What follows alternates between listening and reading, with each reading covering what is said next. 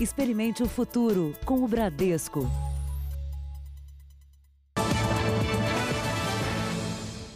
Boa noite. Boa noite para você. O Jornal da Record começa com a história de um golpista que se passa por chefe de gabinete do Procon. Ele ameaça aplicar multas e, para não fazer isso, pede propina aos empresários. Segundo a polícia, as ligações partiam de criminosos em regiões de complexos penitenciários no interior de Minas Gerais. Dono de uma revenda de gás, esse empresário estava trabalhando quando recebeu a ligação sobre uma multa. Ele me procurou dizendo que era o chefe de gabinete do Procon e aí começou a conversar, falando que tinha um procedimento meu lá no Procon, que ia gerar uma fiscalização. O homem queria propina e nos contatos por mensagem prometia evitar a autuação. O empresário desconfiou, decidiu procurar o Procon e descobriu que era um golpe. E não o primeiro. O chefe de gabinete verdadeiro, Guilherme Farid, já tinha recebido a mesma denúncia de outra empresa e registrado um boletim de ocorrência. O nome dele foi usado em pelo menos três tentativas de golpe. Esta pessoa estaria pedindo dinheiro, né, extorquindo as empresas, para que processos administrativos aqui no PROCON fossem encerrados. A polícia orientou o empresário a continuar conversando com o criminoso para ele não desconfiar que o golpe tinha sido descoberto. Foram quase duas semanas de negociações do valor que o golpista queria receber, até que no dia da entrega, policiais já estavam no endereço combinado quando um motoboy chegou para buscar o dinheiro. Ele estava amando de uma empresa na qual ele trabalha, é, num serviço que ele iria retirar um pacote de 3 mil com a vítima e depositaria numa conta corrente. A empresa do motoboy foi contratada por telefone e não tinha conhecimento do crime. A polícia descobriu que as ligações do golpista partiram de um celular no interior de Minas Gerais, numa região onde há um presídio. O criminoso pode ser um dos detentos este outro comerciante, que não quer mostrar o rosto, também recebeu a ligação do falso funcionário do PROCON com a ameaça de multa. Como seria isso? Eu teria que depositar alguma conta aí para me dar o comprovante que eu, que eu acertei isso daí? Como que funciona? Do jeito que você quiser, né? É, se o valor que você decidir for compensável para a gente.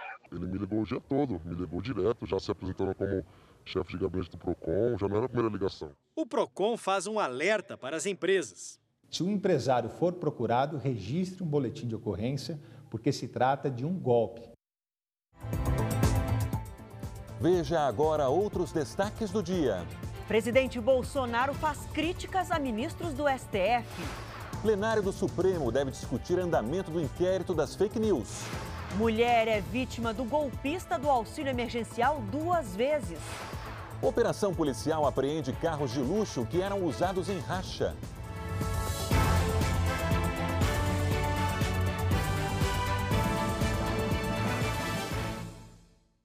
Oferecimento Bradesco. Empréstimo para começar a pagar daqui 90 dias.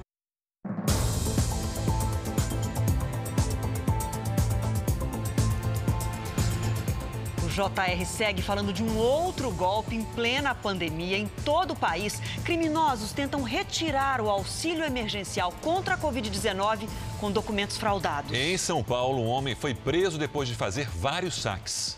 O golpista de 41 anos foi preso em flagrante e levado para a Polícia Federal. No carro dele, escondidos, policiais encontraram 37 cartões que seriam clonados e quase 14 mil reais. Dinheiro de vários saques seguidos realizados nessa agência. A cada saque que ele fazia, ele recebia uma porcentagem de 10%. Essa é a sétima prisão envolvendo o auxílio emergencial em São Paulo nos últimos três dias. Uma mulher carregava seis documentos falsos, todos com a foto dela, mas diferentes dados de beneficiários que ela diz ter encontrado na internet. Esse tipo de fraude afeta diretamente pessoas humildes, como a dona Edilane, que é catadora de reciclados, mas por ser do grupo de risco, não pode ir para a rua.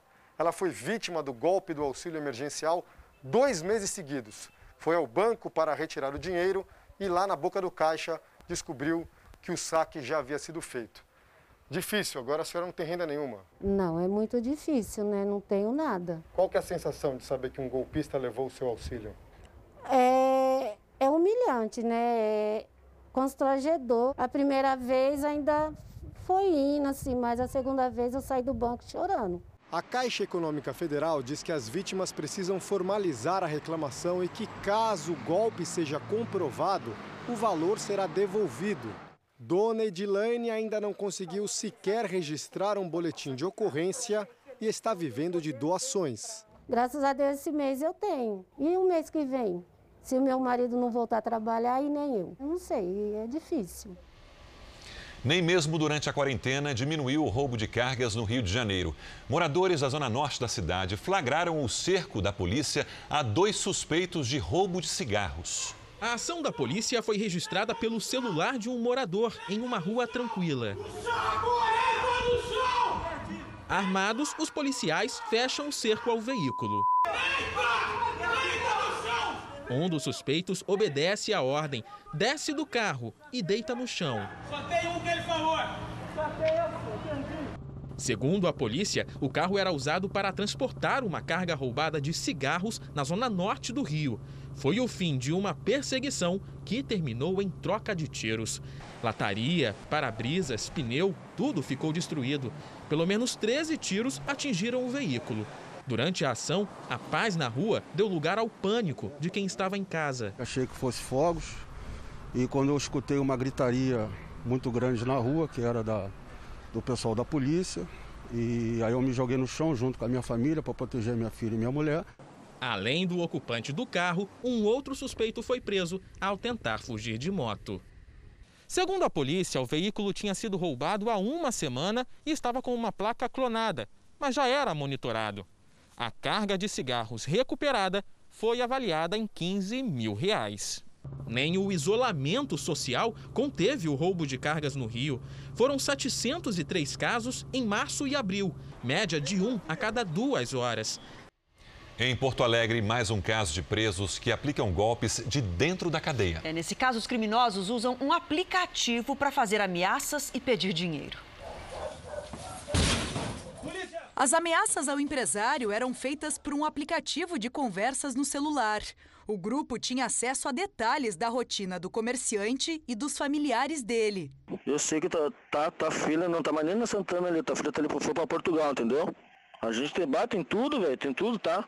Teu filho tá ali caindinho, tá? É só encostar o carro ali agora e pegar eles ali agora, entendeu? Os criminosos ainda ameaçaram pôr fogo na loja do comerciante, que fica no centro da cidade, se ele não pagasse a quantia exigida, que era alta. Hoje é quarta-feira, tá? Tem até sexta-feira para arrumar alguma coisa para dar para mim. Até sexta-feira, entendeu? Eu te largo de mão. As ameaças ao empresário começaram há um mês. Ele procurou a polícia, que descobriu que o golpe era executado de dentro de uma penitenciária gaúcha, por três presos. Um deles seria ex-funcionário da vítima. A investigação mostrou que duas mulheres, companheiras dos criminosos, participavam do esquema. Uma delas foi presa e a outra é considerada foragida. Elas usavam, levavam os telefones, usavam os telefones delas e, e também iam no local, fotografavam, viam como é que estava a situação. Elas serviam como olheiras também, né? participavam da quadrilha. Todos os envolvidos vão responder pelos crimes de extorsão e formação de quadrilha. O ex-secretário de Saúde do Rio de Janeiro, Edmar Santos, pediu exoneração do cargo de secretário extraordinário das ações de combate ao coronavírus, após a nomeação ser suspensa pela Justiça. Ele é investigado por suspeita de fraudar contratos para a instalação de hospitais de campanha no estado. A decisão da Justiça de tirar o ex-secretário de Saúde, Edmar Santos, do governo foi baseada no entendimento de que o cargo dado a ele pelo governador Wilson Witzel não existia. Edmar seria secretário extraordinário das ações de combate à Covid-19. Para o deputado Anderson de Moraes, autor da ação que pediu a suspensão da nomeação, seria uma forma de manter o foro privilegiado do ex-secretário. Ele deveria ter sido afastado da secretaria, ele deveria ter sido exonerado até que os fatos de verdade sejam todos esclarecidos e, com certeza, essa movimentação que o governador fez tornou o Edmar mais suspeito ainda. A Operação Placebo investiga irregularidades em contratos do governo na área da saúde. O ex-subsecretário de Saúde, Gabriel Neves, disse em depoimento que todas as contratações suspeitas tiveram a assinatura de Edmar Santos. O Tribunal de Contas do Estado suspendeu também todos os pagamentos do governo com o IABAS, a organização social responsável pelos contratos dos serviços de saúde no combate ao coronavírus.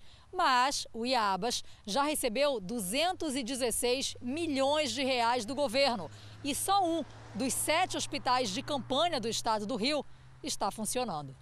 Com a aparente estabilização da curva de contaminação, o novo secretário de Saúde, Fernando Ferri, considera que talvez não seja necessária a conclusão de todas as unidades de saúde. Ontem, pela quinta vez, a inauguração do Hospital de Campanha de São Gonçalo, na região metropolitana, foi adiada. A unidade alega que não conseguiu abrir as portas por conta de um tumulto causado pelo deputado Felipe Poubel, do PSL, que foi até lá vistoriar as obras. Iabas disse que os seguranças do deputado sacaram uma arma e que dois profissionais foram agredidos. O parlamentar contou que foi ofendido por funcionários da unidade que teriam tentado impedir a entrada dele. Sobre a arma, falou que foi uma tentativa de dispersar a confusão, mas ela não teria sido apontada para ninguém. O piso do hospital precisou ser desinfectado. Por isso, segundo o Iabas, a inauguração não aconteceu. A inauguração do Hospital de Campanha de São Gonçalo está sem previsão. A Polícia Federal cumpriu mandados de busca e apreensão no Recife e também em São Paulo para investigar fraudes envolvendo a venda de respiradores. A fornecedora dos aparelhos é uma empresa fantasma. A Operação Apneia investiga irregularidades no contrato de 11 milhões de reais firmado entre a Prefeitura do Recife e uma empresa de São Paulo para aquisição de 500 respiradores pulmonares. Na capital pernambucana, um dos alvos foi a sede da Prefeitura. A polícia apreendeu documentos e aparelhos eletrônicos, entre eles o celular do secretário de saúde da cidade, Jailson Correia. As investigações revelaram que a empresa, além de não existir, não tinha aparato para dar conta de um contrato dessa magnitude. Dos 500 aparelhos, apenas 35 foram entregues à Prefeitura do Recife, que chegou a pagar cerca de 1 milhão e 75 mil reais à empresa paulista. Os equipamentos ficaram em posse da gestão municipal por quase um mês, mas nunca foram usados. Dias antes da deflagração da primeira fase da operação, o contrato entre a Prefeitura e a empresa foi suspenso e os respiradores devolvidos. Em nota, a gestão municipal informou que o dinheiro pago pelos equipamentos também foi devolvido. Mas, segundo a Polícia Federal, dos 35 aparelhos, apenas 25 estavam no depósito da empresa no Recife. Sendo que os outros provavelmente teriam sido distribuídos para, outra, para empresas e prefeituras do interior do estado de Pernambuco também. A Prefeitura do Recife diz que não houve qualquer prejuízo à cidade, já que o dinheiro foi devolvido, que os procedimentos da Secretaria de Saúde são realizados dentro da legalidade e os processos relacionados à pandemia são enviados ao Tribunal de Contas de Pernambuco. O presidente Jair Bolsonaro fez críticas hoje aos ministros do Supremo Tribunal Federal, Alexandre de Moraes e Celso de Mello. O presidente começou o dia com um pronunciamento de 23 minutos na porta do Palácio da Alvorada demonstrou todo o descontentamento com a operação da Polícia Federal, feita por determinação do ministro do Supremo Alexandre de Moraes, contra parlamentares, blogueiros e empresários bolsonaristas. Mais um dia triste na nossa história, mas o povo tem a certeza. Foi o último dia triste. Nós queremos a paz, a harmonia, independência e respeito. E democracia acima de tudo. A liberdade de expressão é algo sagrado entre vocês e também entre a mídia alternativa. Dizia a vocês que inventaram o nome Gabinete do Ódio, alguns acreditaram e outros foram além. Abrem processo no tocante a isso. Não pode um processo começar em cima de um factoide, em cima de uma fake news. Respeitamos os demais poderes, mas não abrimos mão que nos respeitem também. Com todo o respeito que eu tenho a todos os integrantes do Legislativo, do Judiciário e do meu próprio poder, invadir casas de pessoas inocentes, submetendo a humilhações perante esposas e filhos, isso é inadmissível. Mesmo sem citar nomes, Jair Bolsonaro criticou as decisões de Alexandre de Moraes. Ninguém mais do que eu, cada vez mais, tem demonstrado que tem um compromisso com a democracia e com a liberdade. Agora, as coisas têm um limite. Ontem foi o último dia. Acabou! Me desculpe, desabafo, acabou! Não dá para admitir mais a atitude de certas pessoas individuais, tomando de forma quase que pessoal certas ações. Nós somos um país livre. E vamos continuar livre, mesmo com o sacrifício da própria vida. Mas depois falou em buscar uma aproximação. Respeito o Supremo Tribunal Federal, respeito o Congresso Nacional. Mas, para esse respeito continuar sendo oferecido da minha parte, tem que respeitar o poder executivo também. O presidente fez também acusações. Sabemos qual é o objetivo de alguns. Querem me tirar da cadeira para voltar, voltar a roubar. Eu sei que é isso. Não terão isso para me acusar de nada. A minha vida foi revirada de perna para o ar. Não acharam nada, porque não tem. Agora, inventar factoides, fake news contra a minha pessoa para me tirar da cadeira, não vão tirar. E comentou de forma dura a divulgação das imagens da reunião ministerial do dia 22 de abril. Lamentavelmente, foi tornada pública. Ela havia sido classificada como secreta pelo secretário de governo. Fizemos o possível para que apenas a parte que interessasse ao inquérito fosse tornado público. Um ministro do Supremo Tribunal Federal resolveu suspender o grau de sigilo, expondo uma reunião presidencial. E a partir disso, ouvi ministro meu com ameaça de prisão de até 20 anos. Eu peço que reflitam. Pelo amor de Deus, eu peço que reflitam. O criminoso não é o Van Tauben, não é o Salles, não é nenhum de nós. A responsabilidade de tornar público aquilo é de quem suspendeu o sigilo de uma sessão cujo vídeo foi chancelado como secreto. Para tentar mudar o tom da crise entre os poderes, no meio da tarde, Jair Bolsonaro conversou com o presidente do Senado, Davi Alcolumbre, num encontro que não estava previsto na agenda. O governo já tomou três medidas contra a ação da Polícia Federal autorizada por Alexandre de Moraes. A nota do ministro da Justiça contra a decisão do ministro do STF. O pedido de habeas corpus para tentar evitar que o ministro da Educação seja obrigado a depor por conta das declarações na reunião ministerial. E a declaração de hoje do presidente Jair Bolsonaro na porta do Palácio da Alvorada.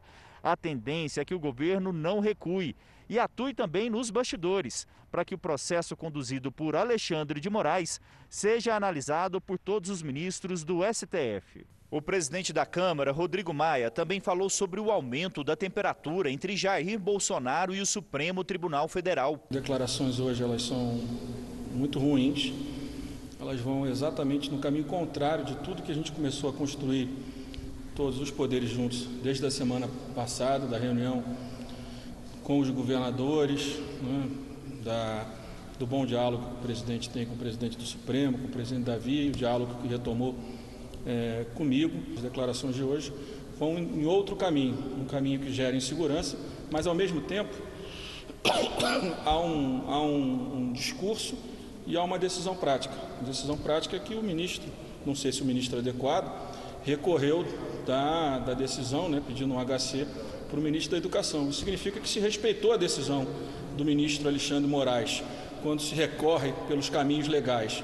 Então, é uma decisão num caminho e um discurso no outro caminho.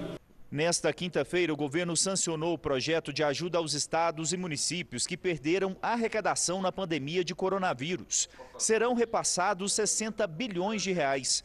O presidente fez quatro vetos sugeridos pela equipe econômica. Os principais são para proibir reajuste salarial para servidores públicos até o fim do ano que vem. E o outro impede que estados suspendam o pagamento de empréstimos com bancos e organismos internacionais. A justificativa do governo é que a medida poderia levar ao entendimento de que o Brasil estava dando uma espécie de calote. É o plenário do Supremo Tribunal Federal que vai decidir se o inquérito das fake news deve ou não prosseguir. O ministro Edson Fachin preferiu não tomar uma decisão sozinho. O ministro Edson Fachin atendeu parcialmente ao pedido do Procurador-Geral da República Augusto Aras, que ontem afirmou ter sido surpreendido pela operação da Polícia Federal contra 17 pessoas, entre empresários e blogueiros apoiadores do presidente Jair Bolsonaro. Aras defende a suspensão do inquérito. Fachin optou por não decidir sozinho. Ele quer que o plenário do Supremo avalie a questão e cabe ao presidente do STF marcar a data. O ministro pede preferência da ação na pauta de julgamentos. Por enquanto, a investigação segue em andamento. O procurador-geral Augusto Aras afirmou por meio de nota que não mudou sua postura sobre o inquérito, aberto em março do ano passado para apurar ofensas e ameaças contra ministros do STF. Reservadamente, a maioria dos ministros diz apoiar o inquérito, que já identificou, além de ofensas, ameaças concretas à segurança dos integrantes do tribunal e seus familiares. Com base nas informações da investigação, o Supremo já ampliou as equipes de segurança de alguns ministros e, recentemente, de Celso de Mello, que tem sido alvo de críticas depois de liberar o sigilo da reunião ministerial no Palácio do Planalto em 22 de abril. Sobre o inquérito relatado por Celso de Mello, que fala da suposta tentativa do presidente Bolsonaro de interferir na Polícia Federal, o procurador-geral Augusto Aras se diz contrário ao pedido de perícia no aparelho celular de Bolsonaro. Isso porque a ação foi impetrada por partidos políticos. Para Aras, esse tipo de procedimento cabe apenas à PGR, autora da investigação. Já sobre a investigação que apura possível informação privilegiada recebida pelo senador Flávio Bolsonaro sobre uma operação da PF contra o ex-assessor dele, Fabrício Queiroz, o empresário Paulo Marinho prestou o terceiro depoimento hoje e entregou o telefone celular para a perícia na PF do Rio de Janeiro. O senador Flávio Bolsonaro nega ter recebido qualquer informação sobre a operação.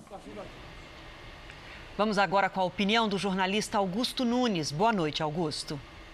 Boa noite, Adriana, Sérgio. Boa noite a você que nos acompanha.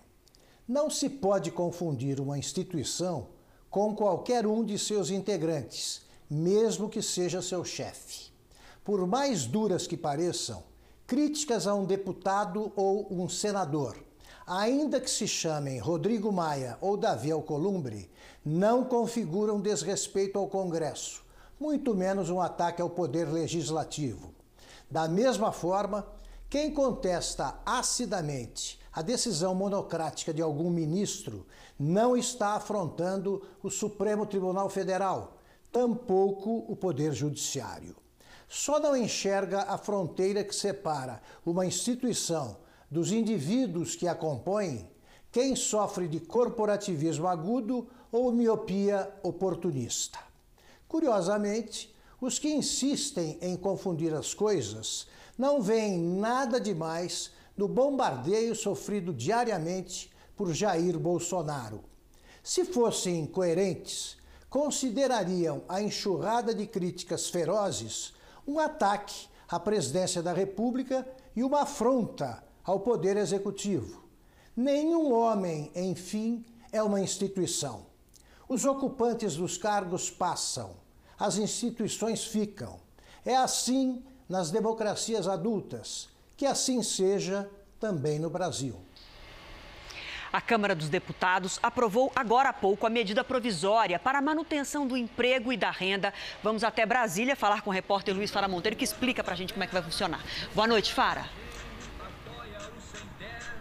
Oi, Adriana, boa noite, boa noite a todos. Essa MP tem o objetivo de reduzir os impactos da pandemia do coronavírus entre os trabalhadores. E por iniciativa do relator, deputado Orlando Silva, foi incluída a desoneração da folha de pagamento até 2017 em 17 setores da economia, ainda como forma de manter empregos depois que a atividade voltar à normalidade. E a previsão de que a empregada gestante possa receber o salário original se o parto ocorrer durante a redução ou a suspensão do contrato contrato de trabalho. A MP permite ainda a redução de salários e jornada do trabalho, também suspensão do contrato trabalhista durante o estado de calamidade pública, que vai até o último dia desse ano. E estabelece ainda o pagamento de um benefício emergencial aos trabalhadores bancado pela União. As regras valem para quem tem carteira assinada, contratos de aprendizagem ou ainda também de jornada parcial. De Brasília, Luiz Fara Monteiro. Muito obrigada, Fara.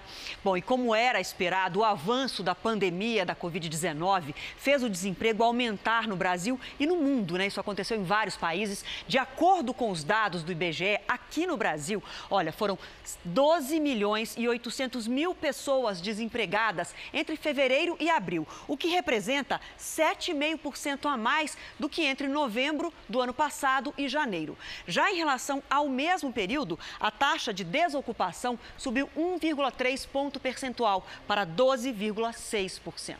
Você pode apontar a câmera do seu celular aqui para o QR Code no cantinho da tela para ter acesso no portal R7 a outros dados importantes desse levantamento do IBGE sobre o desemprego no Brasil, que, como eu disse, esse não é um problema só nosso, né? Situação delicada na economia europeia também, Adriana. Fábrica de automóveis e companhias aéreas sofrem o impacto causado pela pandemia. A montadora japonesa Nissan deve fechar 20 mil postos de trabalho. Só na Espanha, o corte será de 3 mil pessoas. Mas o governo espanhol tenta reverter a decisão. Uma pilha de pneus queimados em protesto pela perda de milhares de empregos. A Nissan anunciou o fechamento das unidades na Espanha e na Indonésia. A justificativa queda na demanda mundial que provocou a maior perda dos últimos 11 anos. A Renault, que faz parte da mesma aliança da Nissan, vai cortar 15 mil vagas, 4.600 delas na França. A crise econômica também atinge as áreas rurais espanholas. Mesmo antes da colheita, produtores de uva de um espumante já calculam um prejuízo de cerca de 40% e cerca de 60% dos produtores fizeram demissões temporárias. No Reino Unido, o cenário é ainda mais pessimista, apesar da abertura gradual da economia. Uma pesquisa realizada por um órgão oficial do governo indica que quase 50% das empresas britânicas que suspenderam as atividades não sabem se vão reabrir as portas. Com os aviões no chão, a companhia aérea britânica EasyJet já anunciou um corte de 30% no quadro de funcionários, o que representa 4.500 vagas.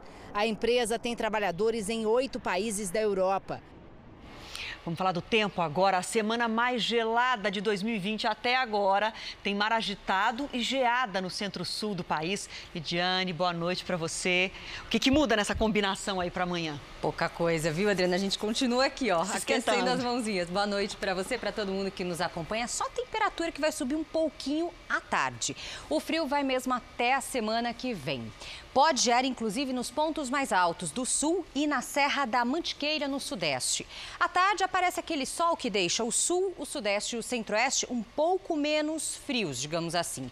Já no Acre, em Rondônia e também na região do Nordeste, faz aquele sol quente, viu? Bom, e nessa região aí mais ensolarada, como é que fica a umidade? Hum, baixa. Bem baixa, Adriana, em toda a metade sul do país. Por isso, não descuidem da hidratação. Chuva mesmo só no litoral do Nordeste e do Tocantins até Roraima.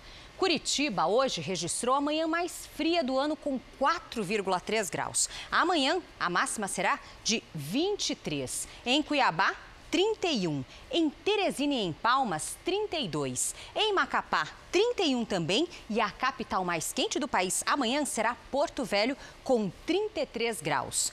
BH e São Paulo também tiveram a manhã mais fria do ano, com 8 e 10 graus. Amanhã tudo bem parecido logo cedo e à tarde a gente percebe aqui que vai esquentar um pouquinho em relação a hoje. Máxima de 25 graus. Vamos aguardar um calorzinho por aí. É Obrigada. Isso, até amanhã. Até amanhã. Você vai ver a seguir o crime do ABC. Laudo do corpo da namorada do delegado pode mudar o rumo das investigações. E daqui a pouco, criminosos conseguem enganar famílias de pacientes da Covid-19 dentro do hospital. E às 10h30 da noite tem o programa Coronavírus Plantão ao vivo com Eduardo Ribeiro.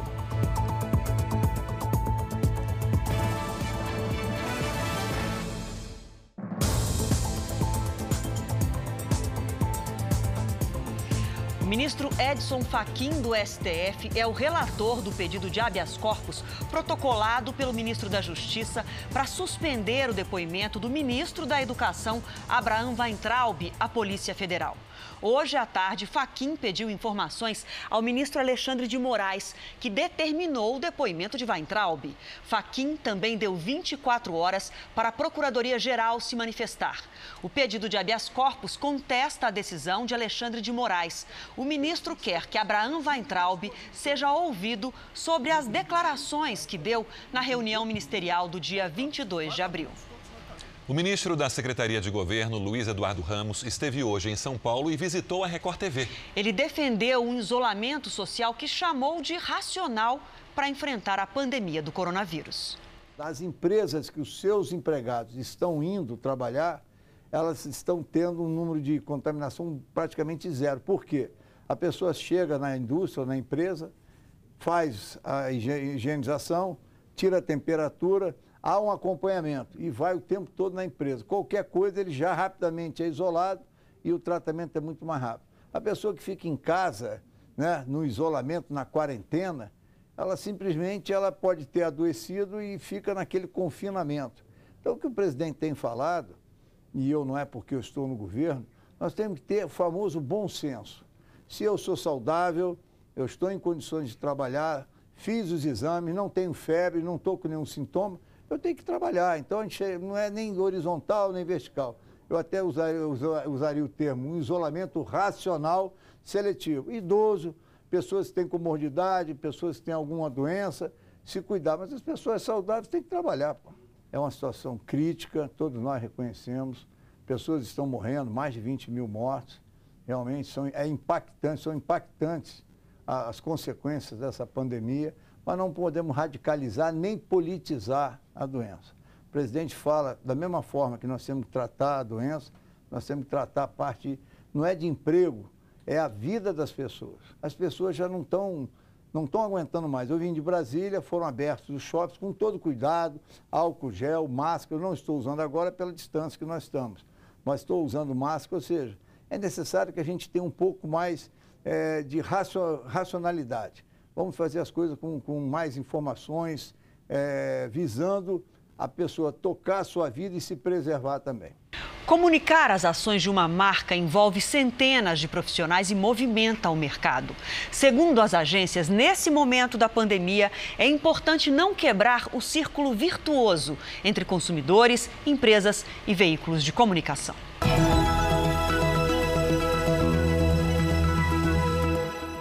O mercado de comunicação emprega 600 mil pessoas direta e indiretamente. E toda vez que vocês assistem uma propaganda, aqueles 30 segundos, 15 segundos na TV no intervalo de uma novela, por exemplo, centenas de pessoas estiveram envolvidas para desenvolver essa propaganda que sempre tem o propósito o intuito de levar informação de um produto, educar. E nesse contexto tão difícil que nós estamos atravessando, uma pandemia e uma crise sem precedentes, as marcas têm um papel ainda mais fundamental é, na vida de todos nós. Né? Nós temos visto as marcas se transformando rapidamente, seja para produzir álcool gel, máscaras, é, seja para criar formatos, por exemplo, de lives em busca de doações de alimentos para as comunidades mais carentes seja para garantir segurança para quem está trabalhando nas fábricas, para não deixar, ou nos supermercados, em toda a cadeia, para não deixar que nada falte na mesa e na vida dos brasileiros.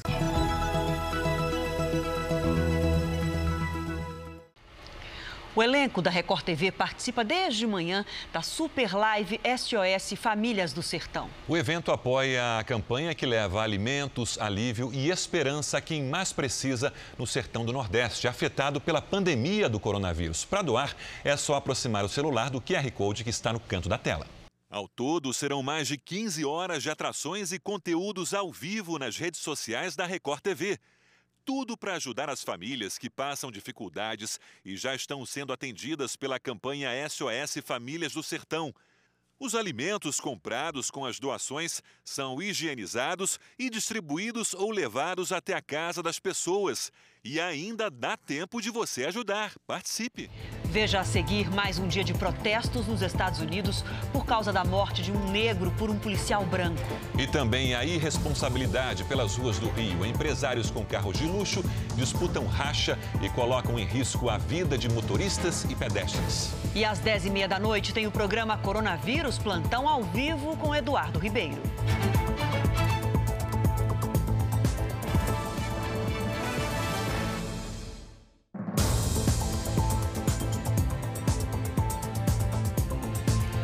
Polícia apreendeu mais de 20 carros de luxo usados em corridas clandestinas nas estradas do Rio de Janeiro. Dois suspeitos foram presos com armas e munição. A frota de mais de 20 carros de luxo contornou o pátio da polícia. São os mesmos que andam em alta velocidade e fazem manobras arriscadas.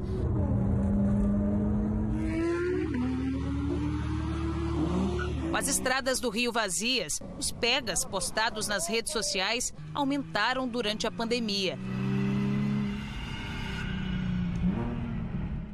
Em um desses rachas, o motorista capotou e fugiu porque não tinha habilitação. As rodovias não são pistas de autódromo. Nós estamos hoje recolhendo veículos para não recolher amanhã corpos. Todos os carros de luxo que foram apreendidos estão sendo levados para um pátio credenciado da Polícia Rodoviária Estadual.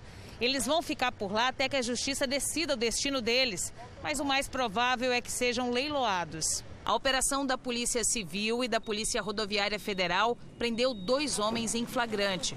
Um deles é Fábio Dutra Souza, sócio de uma concessionária que portava armas e munição em casa. Ele é dono desse carro avaliado em 2 milhões de reais. Um modelo para poucos, só existem nove desses no país. O empresário, em 2011, já foi preso pela Polícia Federal, suspeito de fazer parte de uma quadrilha responsável por contrabando de pedras preciosas, importação de carros de luxo usados e sonegação fiscal. E a Polícia Civil vai investigar também a forma que esses veículos foram trazidos é, para revenda, se eles são de origem estrangeira, qualquer possibilidade de alguma ilegalidade, tendo vista que esse motorista, esse integrante desse grupo, ele já possui passagem por esse mesmo tipo de situação. A família da modelo morta na briga com o delegado em São Bernardo do Campo aponta perguntas sem resposta na investigação. Informações de exames da Polícia Científica obtidas com exclusividade por nossa reportagem podem pôr em xeque a tese contada pelo namorado de suicídio. Na portaria do prédio do filho, o pai do delegado Paulo Belinski deixou em sete sacos de lixo as roupas e todos os objetos pessoais da modelo Priscila Delgado. Para retirar os pertences, a defesa da família da modelo precisou assinar um recibo. Por telefone de Curitiba, uma prima que falou em nome da família, mas prefere preservar a própria identidade, disse que todos estão indignados. Não é justo conosco, não é justo com a Priscila, com a memória dela. Ela era uma pessoa maravilhosa, a gente sabe que ela não faria isso. A maneira com que está sendo tratada a memória dela, a forma como as coisas dela foram descartadas, como se ela não fosse nada, isso a gente não aceita. Pelo segundo dia seguido, policiais da delegacia que investiga o caso estiveram no prédio onde ocorreu o crime. Ontem, delegados, investigadores e até um médico legista fizeram uma nova perícia no apartamento. A arma usada no crime foi levada para o local. Eu apurei que a versão de que Priscila cometeu suicídio, tese até agora sustentada pela investigação, não bate com o exame necroscópico do corpo da modelo. Policiais dizem que a trajetória da bala que atingiu o coração da jovem reforça indícios de que o tiro não teria sido disparado por ela. A defesa da família acompanha passo a passo a investigação e tem uma interpretação pelo que acompanhou até agora no inquérito. É possível que eles tenham entrado em luta, ele baleado acabou retirando a arma da mão dessa moça e disparou um único tiro fatal. O primo da modelo, que também prefere preservar a própria identidade, disse por telefone que a família está em busca da verdade completa. E questiona o fato da arma ter sido deixada sem o carregador e com uma bala não disparada na cena do crime. Aquilo lá me parece vício de alguém que usa muito arma. Como que ela se daria um tiro no peito e depois descarregaria a arma? Está muito mal contado. E olha, infelizmente a gente tem que falar de mais um golpe, esse bastante conhecido nos hospitais brasileiros e que agora volta a ser aplicado. Criminosos fingem ser médicos e pedem dinheiro para exames. Agora são as vítimas e parentes de internados com a Covid-19. O alerta está em toda parte neste hospital particular. Estelionatários estão se passando por médicos para dar golpes nas famílias dos pacientes com a Covid-19. Pedro foi uma das vítimas. O criminoso telefonou para o quarto onde a mãe dele estava internada, alegando que precisava de exames complementares no tratamento da doença. Eu não tenho esses aparelhos de imagem aqui na unidade, eu tive que agendar lá. Eles estão dispostos a vir aqui para o hospital ainda hoje com esses aparelhos, para a gente não precisar removê-la. Para realizar o exame, Pedro depositou R$ 7.400 na conta bancária da quadrilha. Uma das solicitações deles em específico é que o plano de saúde, por ser recente, estava com plano de carência e não poderia cobrir de imediato e começou a solicitar dinheiro. A polícia abriu inquérito para investigar o caso. Segundo a direção do hospital, não é a primeira denúncia, o que levanta a suspeita do envolvimento de funcionários no esquema criminoso. A orientação dos especialistas em segurança é para a família conversar sobre o tratamento, sempre com o médico e pessoalmente, e confirmar com o hospital qualquer cobrança não combinada previamente. Já foram levantados os dados, a gente está buscando informações para que a gente possa esclarecer melhor e trazer a resposta adequada para a família. Vamos aos números de hoje da pandemia no Brasil. São 438.238 casos da doença, com 26.754 mortes, 1.156 registros nas últimas 24 horas. 177.604 pacientes já estão curados da doença e 233.880 estão em acompanhamento neste momento. Entre os países mais atingidos pela pandemia, o Brasil tem o menor número de casos por milhão de habitantes.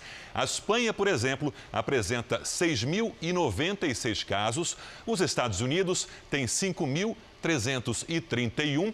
Reino Unido, Itália e Rússia também têm números menores, maiores que o Brasil, que registra 1.974 casos por milhão de habitantes. Um dos motivos é a baixa realização de testes. São Paulo segue como epicentro da epidemia aqui no Brasil. Adriana. É, e é também o estado mais populoso do país, né? Hoje, o prefeito da cidade anunciou que a flexibilização do comércio só vai começar após os setores apresentarem um protocolo de higiene e proteção. Esses documentos serão analisados pela Vigilância Sanitária a partir do dia 1 de junho. Oito em cada dez cidades paulistas já têm o novo coronavírus.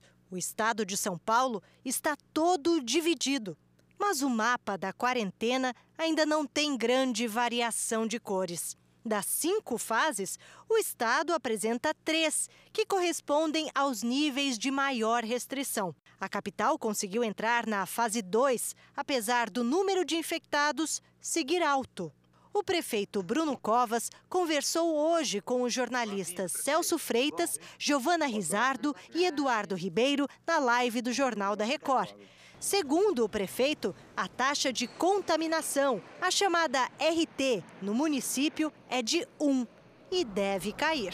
A tendência é que ele chegue a menos de 1 já na semana que vem, mas lembrando que o Estado adotou não apenas este critério de taxa de eh, contaminação, como também o novo número de casos eh, semanais que, a, que tem cada região aqui no estado de São Paulo, mas também a ocupação de leitos de UTI, a quantidade de UTI por 100 mil habitantes. São cinco parâmetros que o Estado levantou, seguindo inclusive a recomendação da OMS, Imobiliárias, concessionárias, escritórios, comércio e shopping centers da capital poderão retomar as atividades depois de apresentar um plano.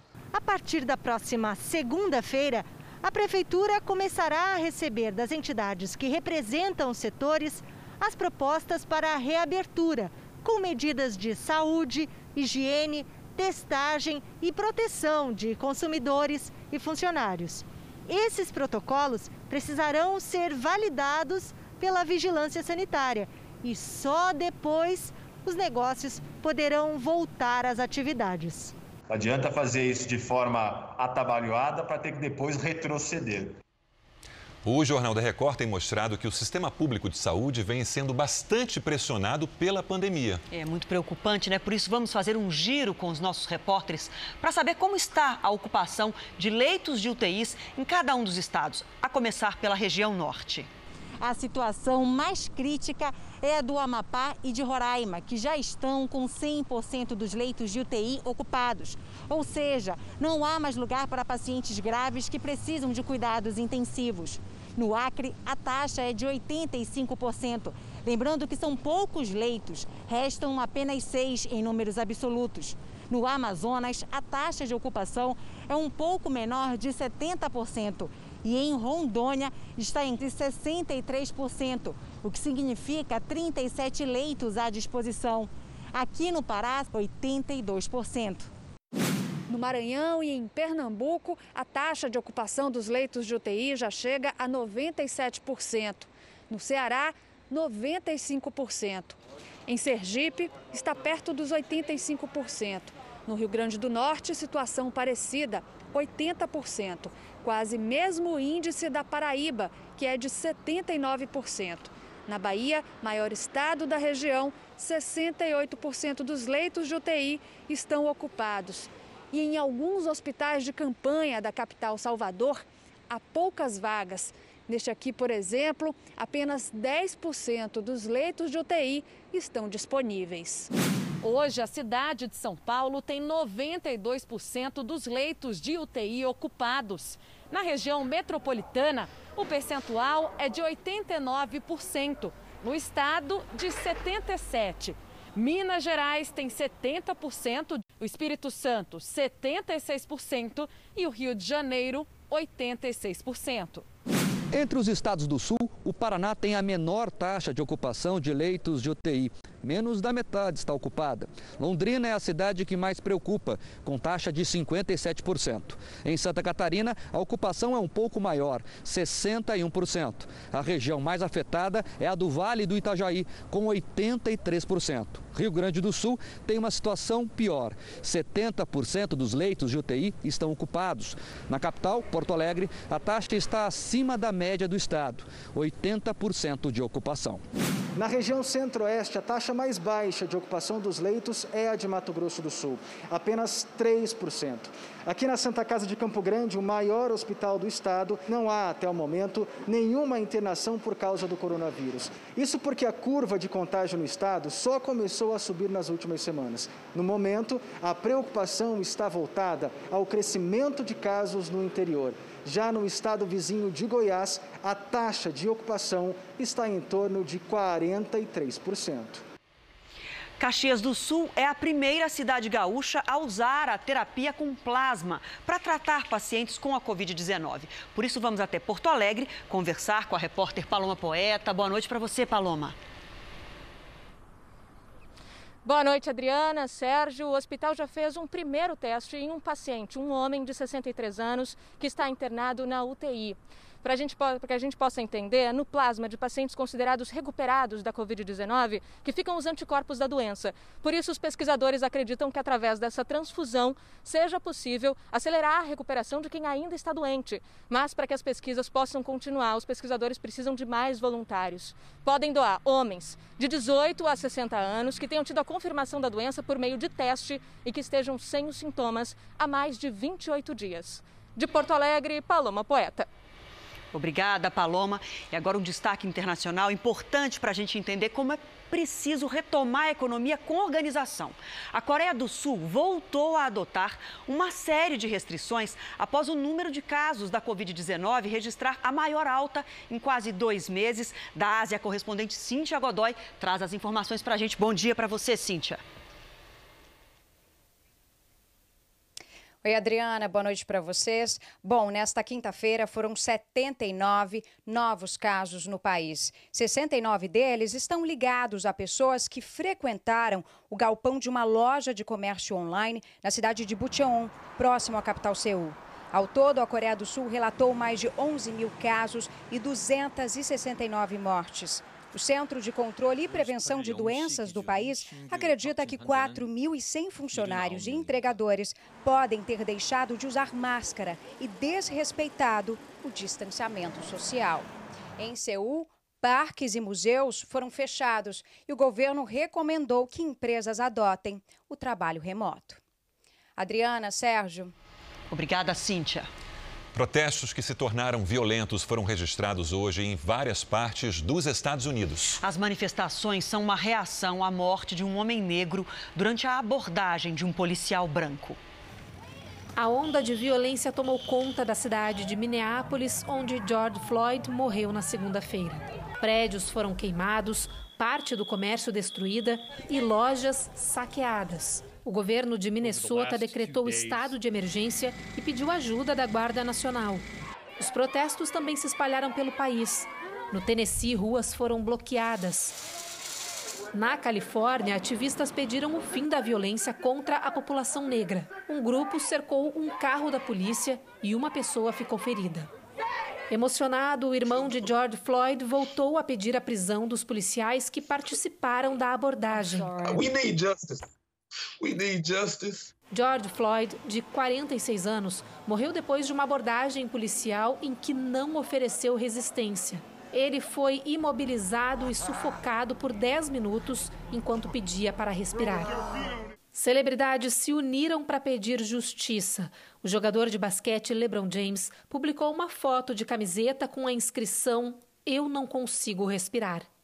O policial que aparece no vídeo sufocando George Floyd é um veterano de guerra de 44 anos que fazia parte do Departamento de Polícia de Minneapolis desde 2001. Apesar de já ter sido alvo diversas vezes de queixas de má conduta policial, não havia ainda respondido nenhuma ação disciplinar. Agora ele e os outros três policiais envolvidos na morte foram demitidos. Depois de ter publicações em uma rede social marcadas com uma espécie de selo que sugere aos seguidores que os fatos publicados podem não ser verdadeiros, o presidente americano Donald Trump assinou uma ordem executiva que altera a proteção legal de plataformas como Twitter, Facebook e Google. Vamos ao vivo com Evelyn Bastos. Evelyn, boa noite. O que, que significa essa ordem? Oi, Sérgio, muito boa noite para você, para a Adriana e a todos que nos assistem. Olha, na prática, esse decreto abre as portas para que os reguladores federais possam punir legalmente as redes sociais pela forma como elas administram os seus conteúdos. A medida foi tomada depois que o presidente Donald Trump fez duas postagens afirmando que fraudes acontecem em votações por correio. O presidente afirma que a ação protege a liberdade de expressão e especialistas avaliam que o decreto pode mudar o funcionamento da internet mundial. Também hoje, o presidente Trump falou sobre o Brasil, disse que os americanos que retornam do país estão sendo testados e colocados em quarentena, e ele voltou a culpar a China pela pandemia. High numbers. Brazil has very, very high numbers. So it's a, it's a very sad situation. Should have never happened. China should have stopped it at the source. But they didn't do that. Mais cedo, o presidente também lamentou o número de mortes por Covid-19, que aqui nos Estados Unidos já ultrapassou 100 mil. Eu volto com vocês, Adriana e Sérgio. Obrigado, Evelyn. O Jornal da Record termina aqui e às 10h30 da noite tem o programa Coronavírus Plantão. À meia-noite e meia tem mais Jornal da Record. Você fica agora com a novela Apocalipse. Não esquece da máscara. A gente sai aqui da bancada e já colocamos as nossas. Até amanhã. Boa noite. Até amanhã.